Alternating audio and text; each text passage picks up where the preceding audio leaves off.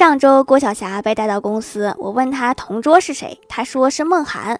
我说梦涵漂亮吗？郭晓霞说漂亮，是我们班最漂亮的。我说那你们上课说话吗？郭晓霞说，我从来不和她说话。我就好奇问为什么呀？郭晓霞说你傻呀，说话的话老师会给她调开的。